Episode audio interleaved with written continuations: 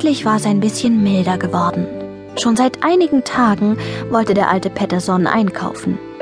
Aber es war so kalt gewesen, dass er nicht mal die Nase vor die Tür stecken mochte.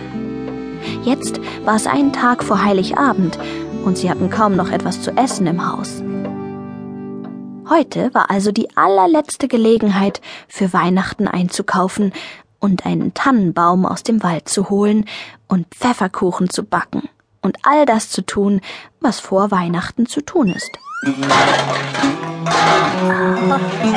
Der Kater Findus hatte den Tannenbaumständer rausgesucht. Jetzt stand er an der Tür und wartete darauf, dass der Alte aufmachte. Peterson, komm, lass uns losgehen, den Tannenbaum holen. Es war schon eine Weile her, da waren sie im Wald gewesen und hatten sich einen hübschen kleinen Baum ausgesucht. Das machen wir später. Erst müssen wir einkaufen. Aber zuallererst werde ich ein bisschen Schnee schippen.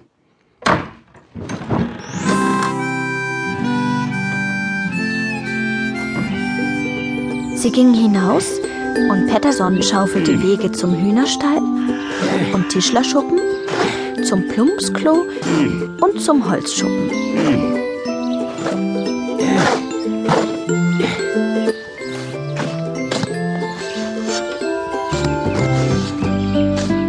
Ich glaube, wir holen uns auch ein paar Tannenzweige und legen sie auf die Treppe, wenn wir schon mal dabei sind.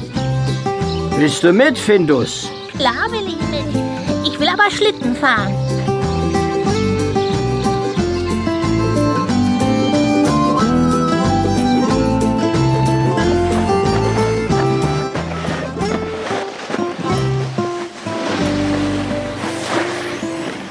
Dem Kater im Schlepptau pflügte sich Petterson den Hügel hinterm Tischlerschuppen hoch. Hier und da schlug er ein paar Tannenzweige ab und legte sie in den Schlitten. Als der voll war, kehrte Petterson um. Aber plötzlich stolperte er über einen Stein und der Schlitten kriegte Fahrt. Er rutschte dem Alten genau in die Kniekehle, sodass er in den Tannenhaufen plumpste. Immer schneller wurde der Schlitten und mit voller Wucht sauste er in den Steinwall hinein und dort kippte der Schlitten um. Findus jubelte. Aber der Alte sah kein bisschen so aus, als ob er es lustig fände. Er stöhnte und jammerte, während er sich aus dem Schnee herausarbeitete. Da habe ich mir aber tüchtig wehgetan. Ich kann nicht mehr auftreten mit dem Fuß. Er fluchte und wimmerte abwechselnd, so dass der Kater nicht wusste, was er tun sollte. Am Tag vor Heiligabend darfst du aber nicht fluchen. Das war alles, was ihm einfiel.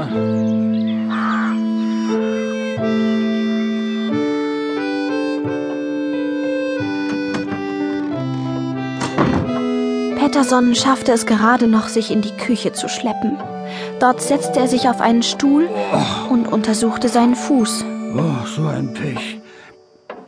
Hoffentlich hört der Schmerz auf, bevor die Geschäfte zumachen, damit wir noch was zu Weihnachten einkaufen können. Er seufzte tief. Dabei haben wir noch so viel zu tun. Einen Tannenbaum holen, den Küchenfußboden schrubben und...